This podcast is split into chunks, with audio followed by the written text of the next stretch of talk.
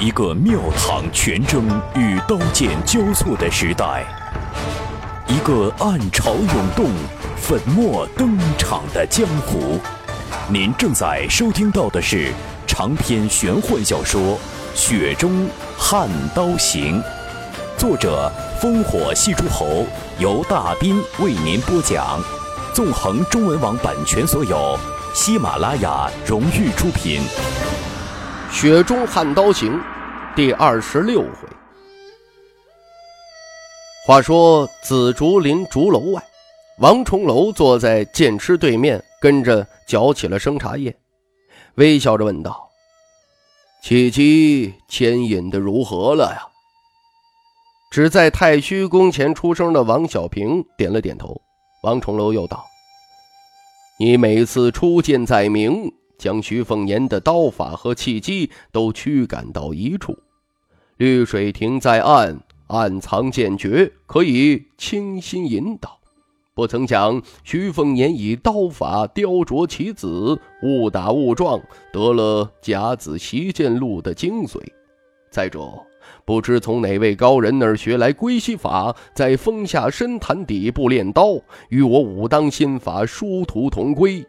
本以我这大皇庭最多赠与这位世子殿下十之三四，现在看来，十之五六也未尝不可。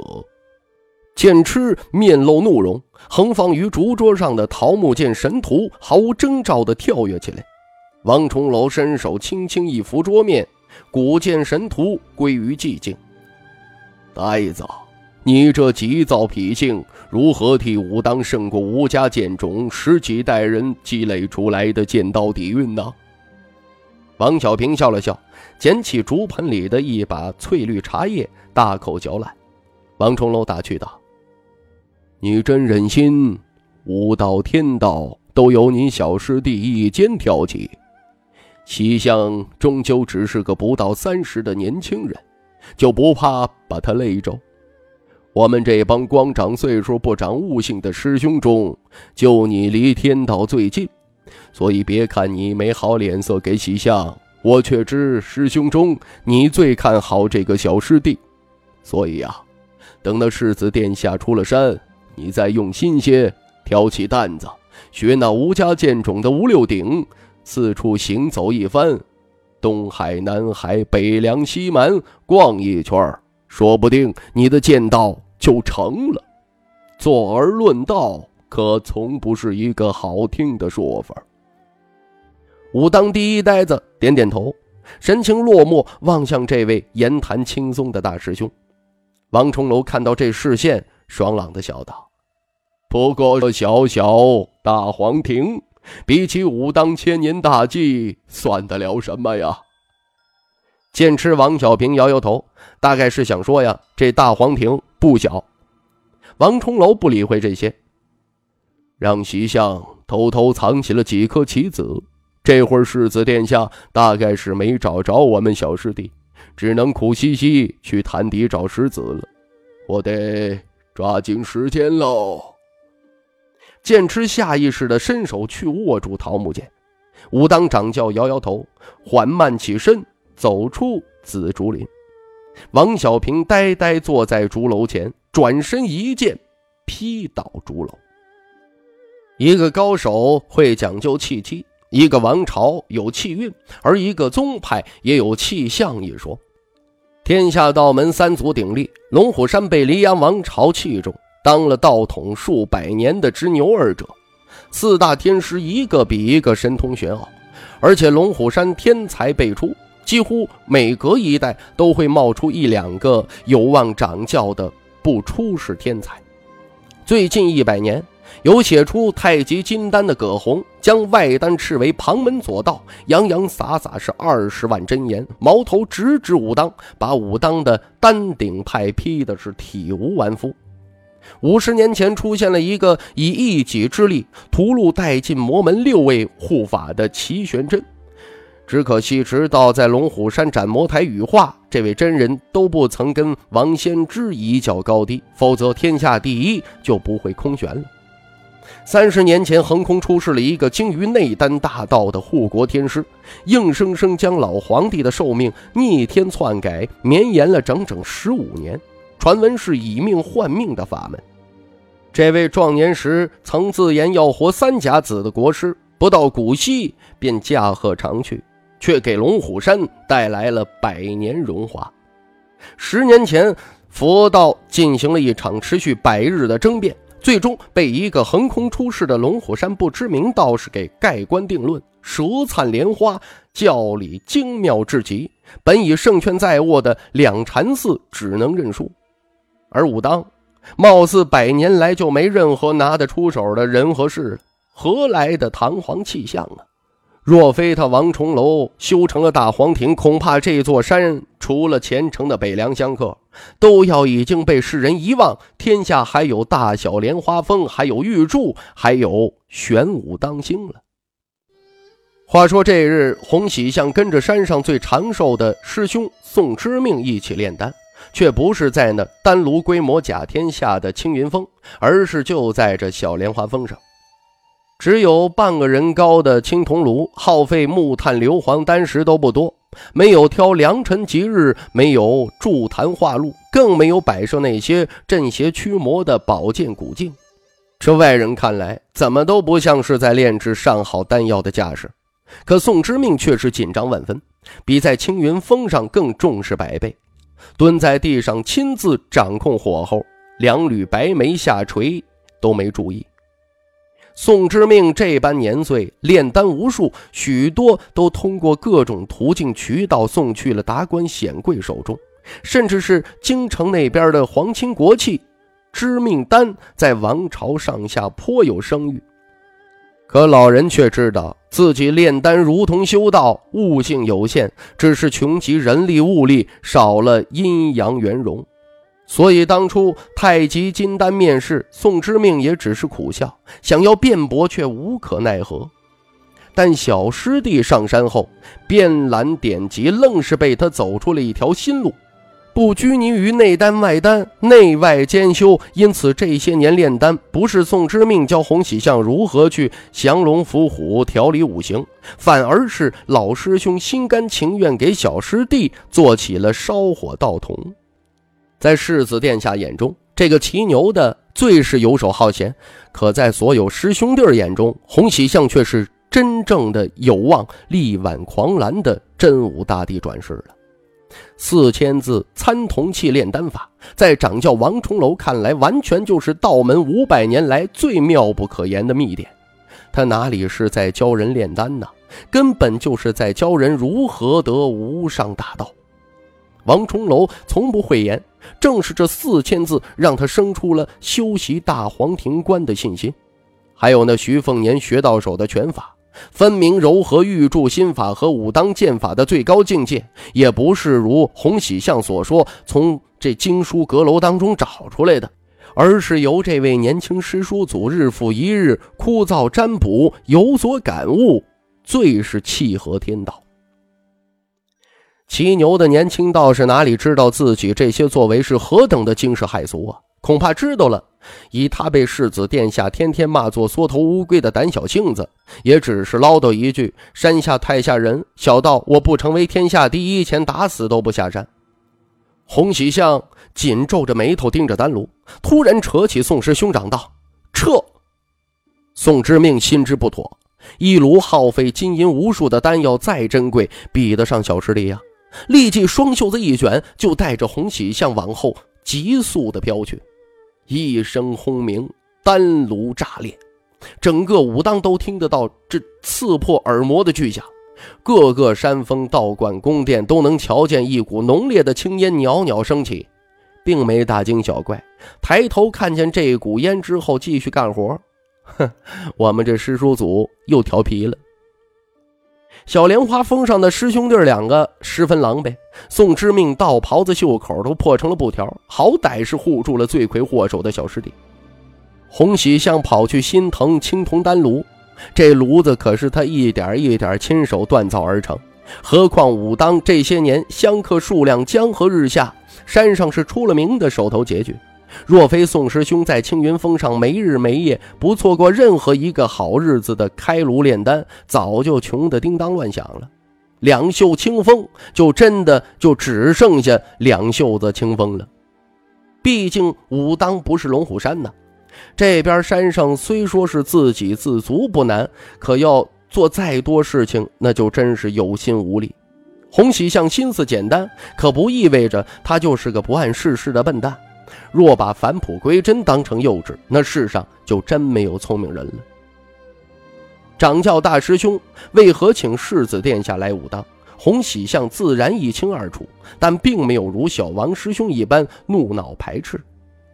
洪喜相蹲着，看到破炉当中的一滩泥般的丹药，伸出两根手指头拈起一点，放到鼻尖闻了闻，愁眉苦脸，还离得远。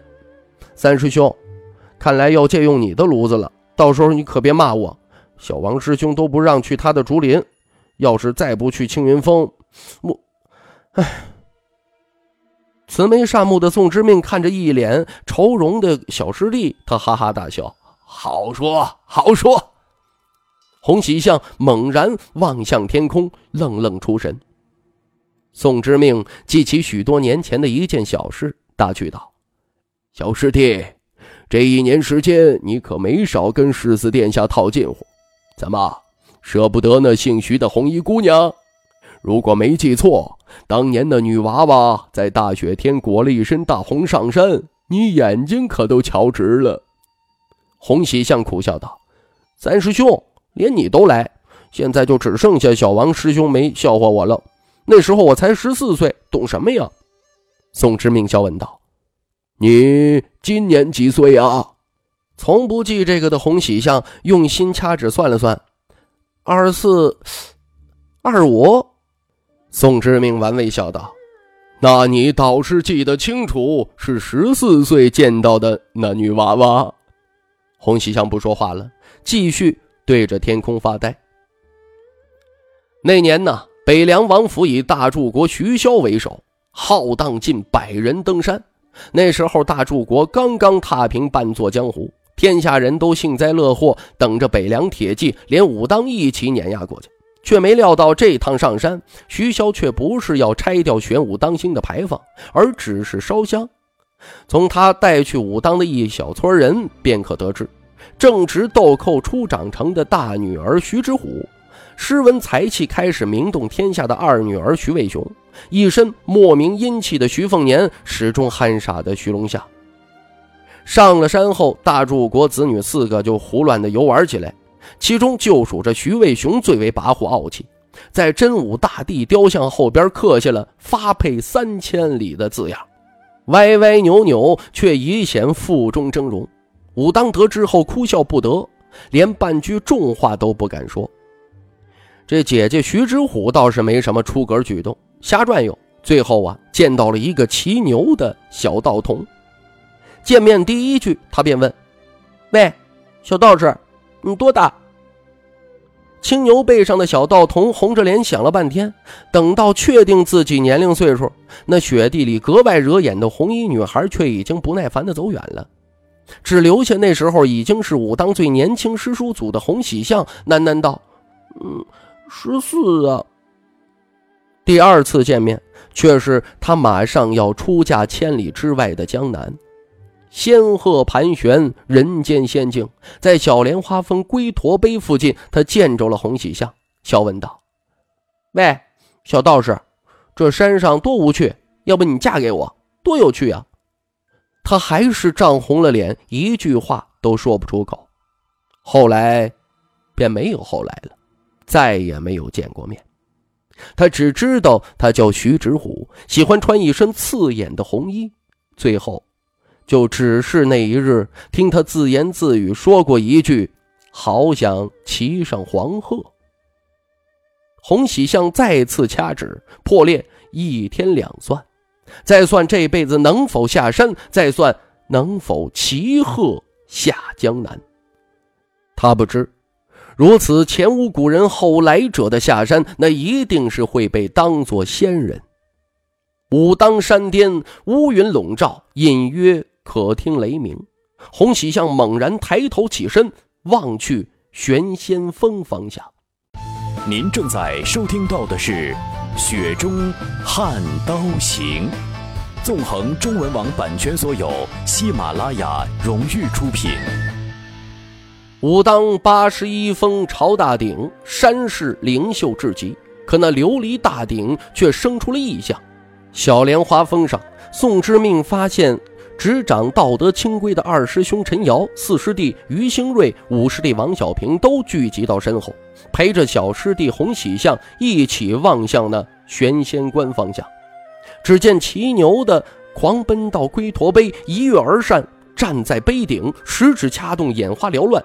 别看小师弟总记不住自己岁数，算术上却是造诣精深，易经四典皆滚瓜烂熟，融会贯通，在这补巫一术上是一骑绝尘，超出同辈师兄是一大截儿啊！